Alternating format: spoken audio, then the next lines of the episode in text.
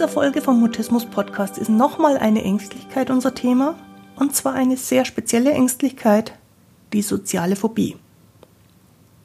Wenn du so willst, ist das die große Schwester von Schüchtern.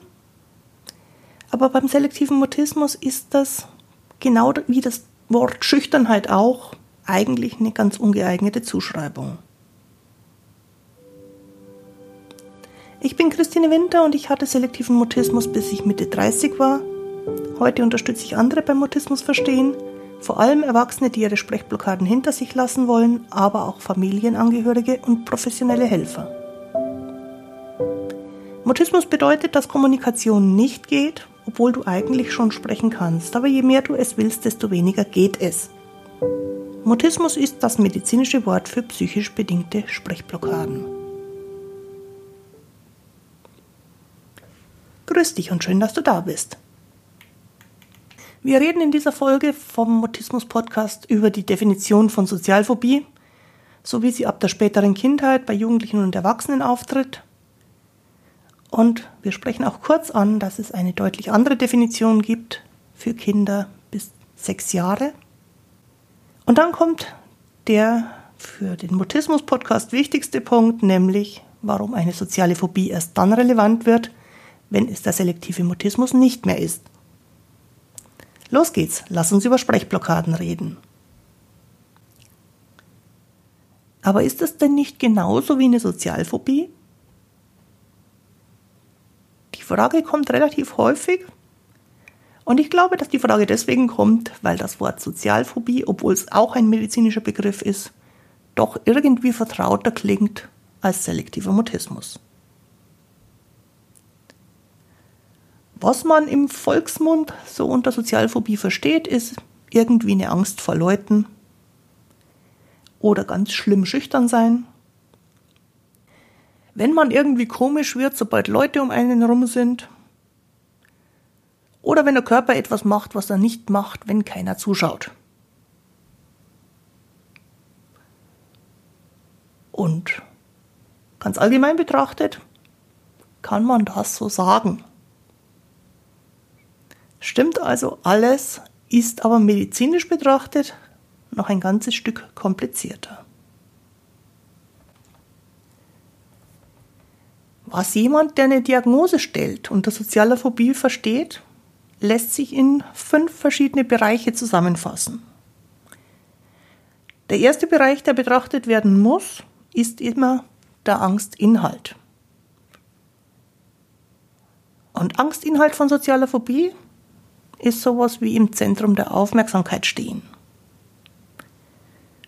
Die Möglichkeit, während alle zuschauen, peinlich zu sein oder ein irgendwie unangemessenes Verhalten zu zeigen. Oder was auch Gegenstand der Angst sein kann, ist, dass man gar nicht in der Angstsituation direkt Angst hat, sondern weil man weiß, so eine Angstsituation könnte kommen, vor der kommenden Situation Angst hat und dadurch vermeidet, in soziale Situationen reinzugehen, um erst gar nicht peinlich werden zu können.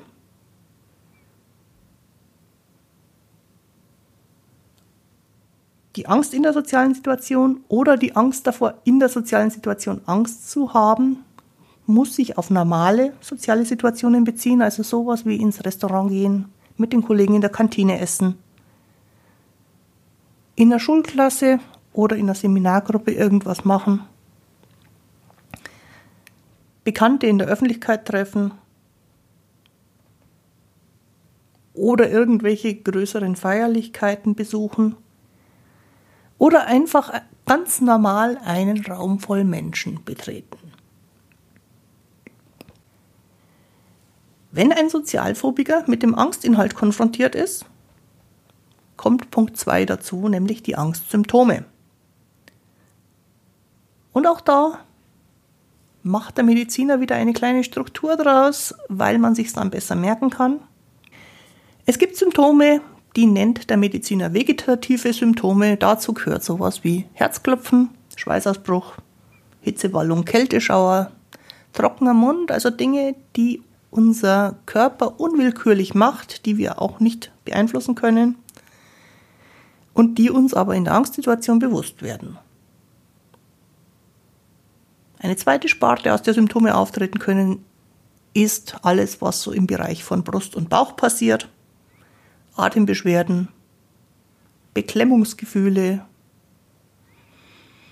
Gefühle im Brustkorb, die unangenehm sind, oder auch der sogenannte nervöse Magen, eine Übelkeit, also diese Dinge, die im Brustbereich, Bauchbereich sich zeigen und die uns in der Angstsituation bewusst werden.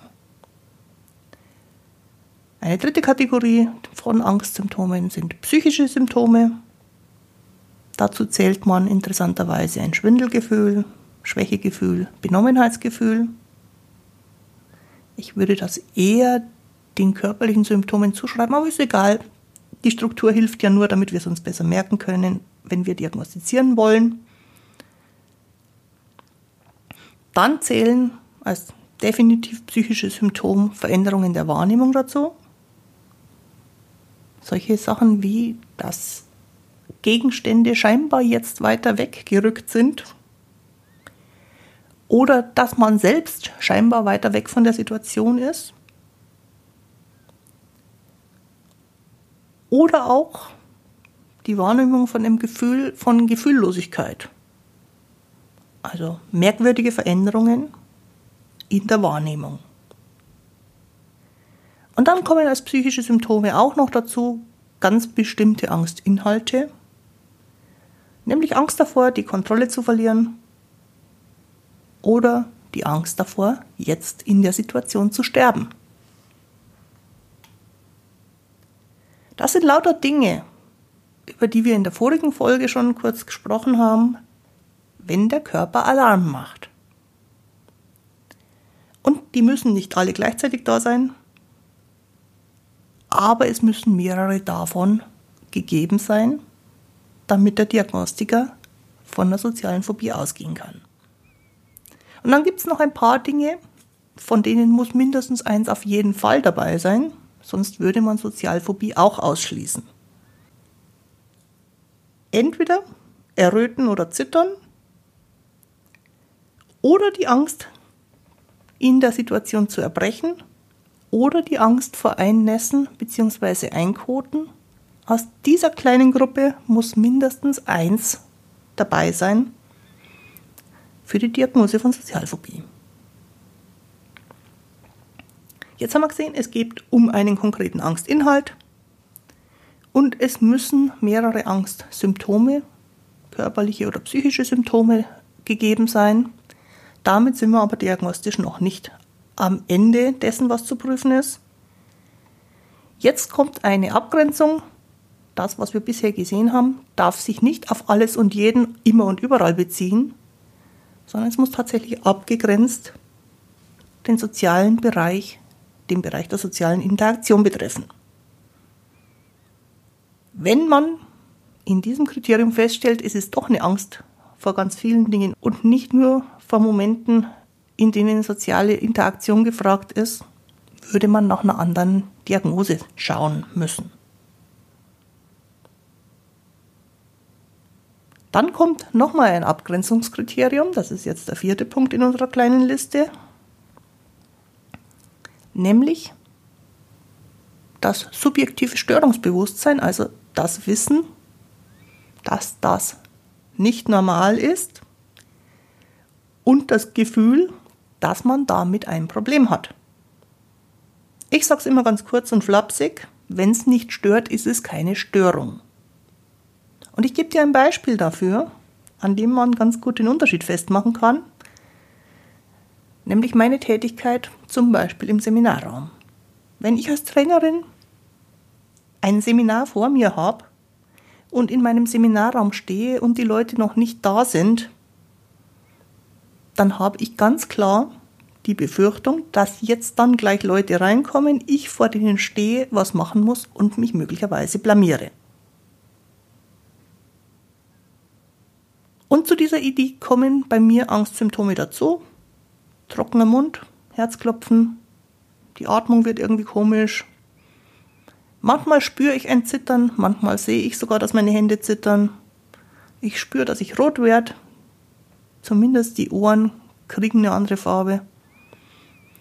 Ich habe auch fast immer eine deutlich beschleunigte Verdauung und muss noch mindestens einmal aufs Klo, bevor es losgeht. Menschen, die vor Publikum arbeiten, nennen das Lampenfieber. Und Lampenfieber ist das Thema von allen Menschen, die live vor Menschen was machen müssen. Bühnenkünstler, Schauspieler, Redner, Trainer, Lehrer, Führungskräfte. Im Grunde sehr, sehr viele Menschen. Und alle diese Menschen haben natürlich keine Sozialphobie. Und im günstigsten Fall ist ihnen auch bewusst, dass der Körper das nicht gegen sie macht, sondern für sie macht. Der Körper stellt nämlich in so einem Moment vor dem Auftritt sehr, sehr schnell sehr, sehr viel Energie bereit. Und deswegen sagen alle, die im Bereich von Auftritten vor Menschen arbeiten, wenn das mal nicht mehr so wäre, müsste ich mir einen anderen Job suchen. Und es ist erwünscht, dass in solchen Momenten die Symptome von Sozialphobie auftauchen. Und das ist das, was den Unterschied macht zwischen einer Krankheit, die vielleicht behandlungsbedürftig ist, und etwas, was nicht stört und damit auch keine Störung ist. Lampenfieber gehört zu Auftritten dazu und deswegen ist es keine Krankheit, obwohl es sich in dem Augenblick exakt so anfühlt. Das nennt man subjektives Störungsbewusstsein oder eben die Abwesenheit von Störungsbewusstsein und das ist ein wichtiges Kriterium bei der Diagnose. Und der fünfte Punkt in dieser kleinen Diagnosestruktur ist dann noch die Abgrenzung zu anderen Störungen, anderen, insbesondere psychischen Erkrankungen. Denn was Diagnostiker immer tun müssen, ist schauen, ob es eine andere Krankheit gibt, die die Symptome erklärt. Nun ist in den Diagnosekriterien augenblicklich bei der Sozialphobie als Abgrenzung nicht der selektive Mutismus aufgeführt, was ich persönlich ein bisschen schade finde. Aber eigentlich ist es egal, weil Diagnostiker wissen, bei der Differentialdiagnose müssen alle denkbaren Störungen betrachtet werden und dann sortiert man aus, was es nicht sein kann, was es sein könnte und was davon die bestpassende Diagnose ist.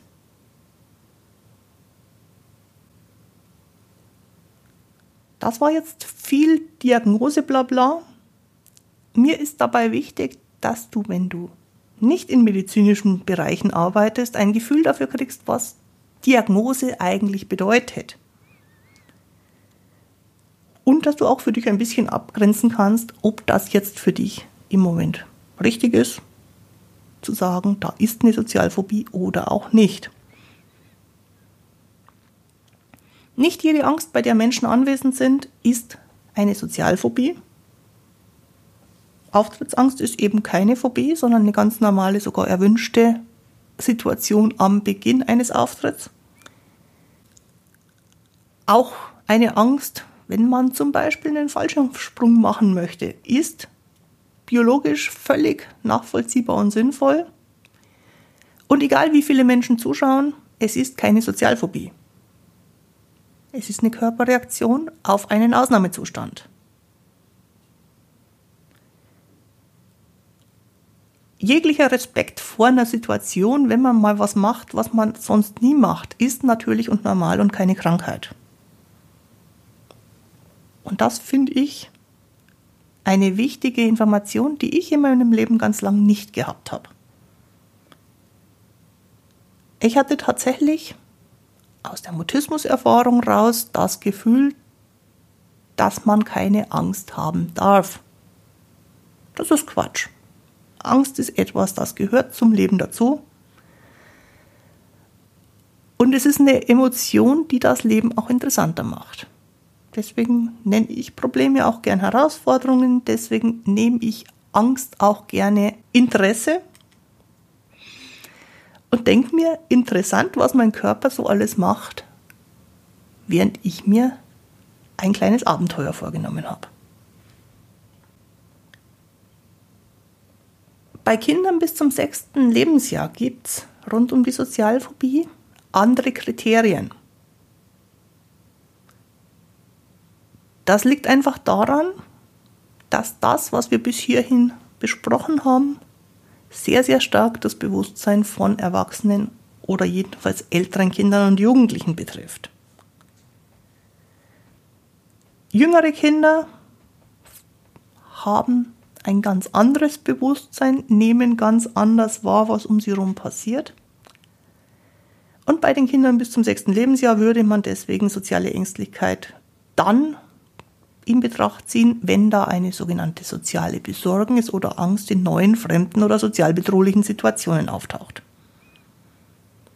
Bei den Kindern sind die Angstsymptome nicht einzeln aufgezählt, vermutlich aus der Erfahrung raus, dass die Kinder die Fragen nicht beantworten können. Angst ist bei Kindern fast immer etwas im Bauch, was man nicht näher benennen kann. Wichtig da ist vor allem, ob das, was Kinder als Angst, Besorgnis oder Zurückhaltung zeigen, dem Alter angemessen ist. Weil bei kleinen Kindern Phasen von erhöhter Angst normal sind und zur Entwicklung dazugehören. Und alles, was normal ist und zur Entwicklung dazugehört, ist keine Störung. Auch wenn es die Eltern in dem Moment vielleicht schon stören würde. Wir müssen berücksichtigen, dass Kinder eben keine kleinen Erwachsenen sind und dass deswegen das, was wir bei Kindern beobachten, ganz anders ist. Ein interessanter Aspekt der Diagnose von sozialer Ängstlichkeit bei Kindern bis zum sechsten Lebensjahr ist, dass sich diese Ängstlichkeit auch auf Gleichaltrige beziehen muss. Die reine Scheu vor Erwachsenen wird als normal bis zum sechsten Lebensjahr betrachtet und deswegen ist die reine Scheu vor Erwachsenen keine Krankheit in dem Sinne. Wenn aber mit neuen, fremden, Gleichaltrigen auch ein Problem besteht, dann kann man in die Richtung schauen. Und auch da gilt wieder, man muss es zu allen anderen denkbaren Störungsbildern abgrenzen. Da kämen in die gleiche Richtung durchaus noch etliche andere Störungen in Betracht.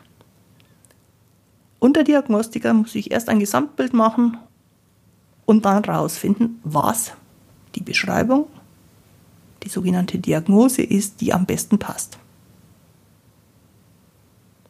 Damit will ich dich jetzt mit dem Diagnosegedöns auch in Frieden lassen.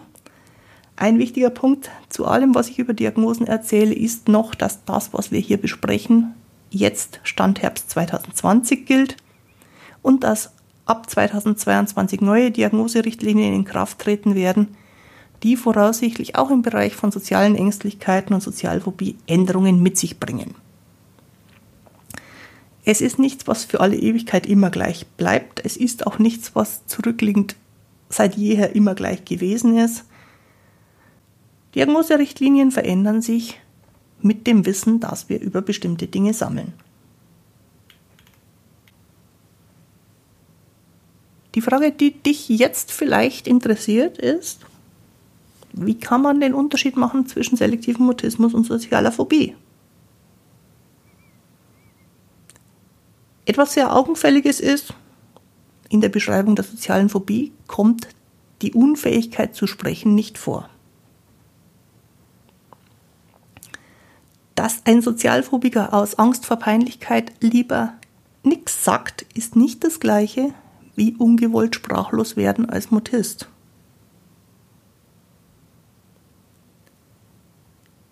Wenn es sein muss, wird der Sozialphobiker sich äußern können.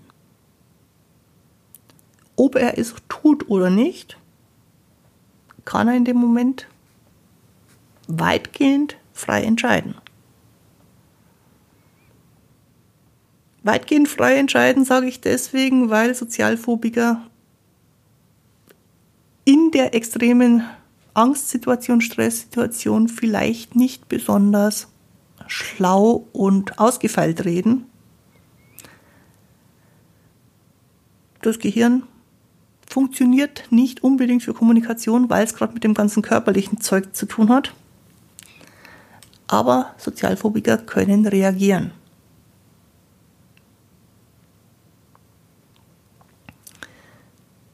Was die Geschwindigkeit betrifft, mit der soziale Phobie kommt, muss man sagen, die ist deutlich langsamer als eine Mutismusblockade, was sich aber immer noch verflixt schnell anfühlen kann. Sozialphobiker wissen aber einen Augenblick vorher, dass die Angst jetzt kommt. Bei der mutistischen Blockade ist es in der Regel so, wie wenn jemand den Lichtschalter drückt man ist einfach ausgeknipst.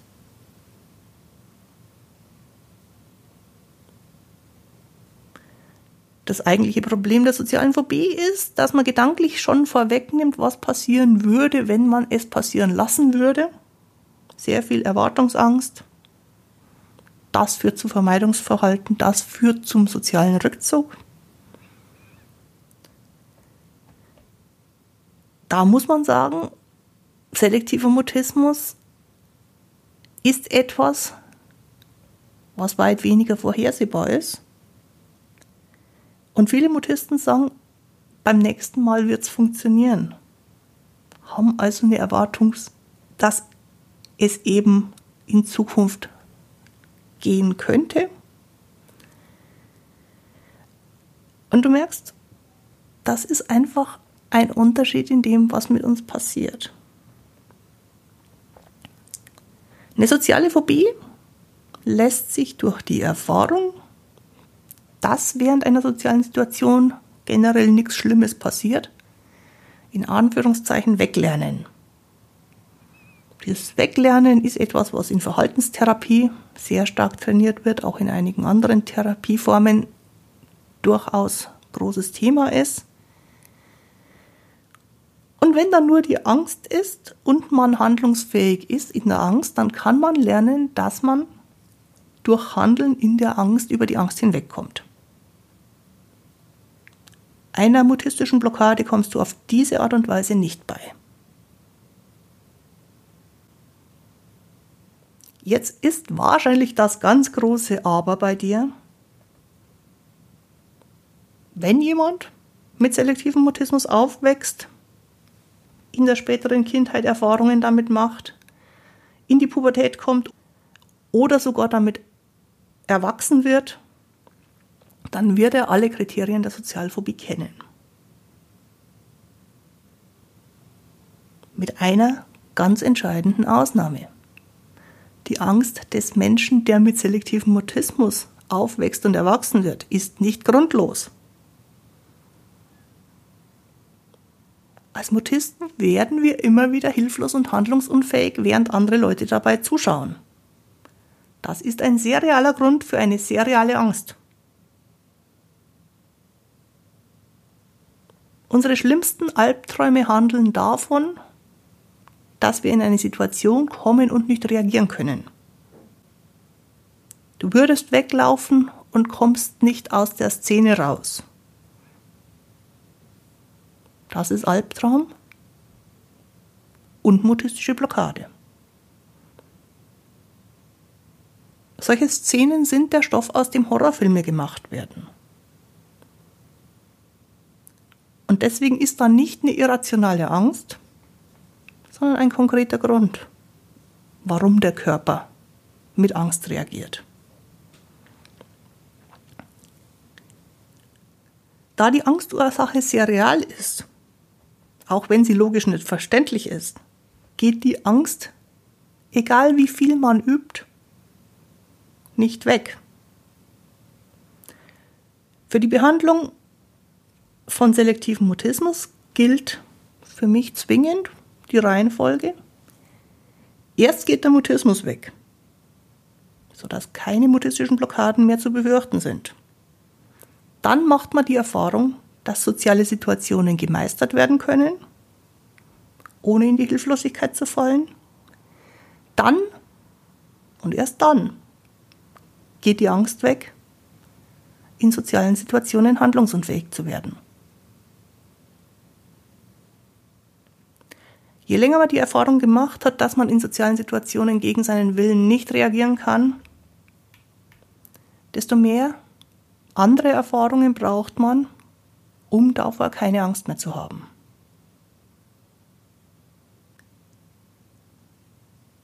Dann, wenn man in allen Situationen entscheiden kann, ob man spricht oder schweigt. Also dann, wenn der selektive Mutismus geheilt ist. Kann es sein, dass die damit verbundene Angst noch eine ganze Weile bleibt. Und dann kann man mit verhaltenstherapeutischen Übungen endlich Fortschritte erzielen. Und dann erlebt man als Ex-Mutist, was eigentlich alles möglich ist. Und daraus entwickelt sich dann immer mehr Neugier für soziale Abenteuer, für kleine oder größere oder auch mal ganz große Herausforderungen.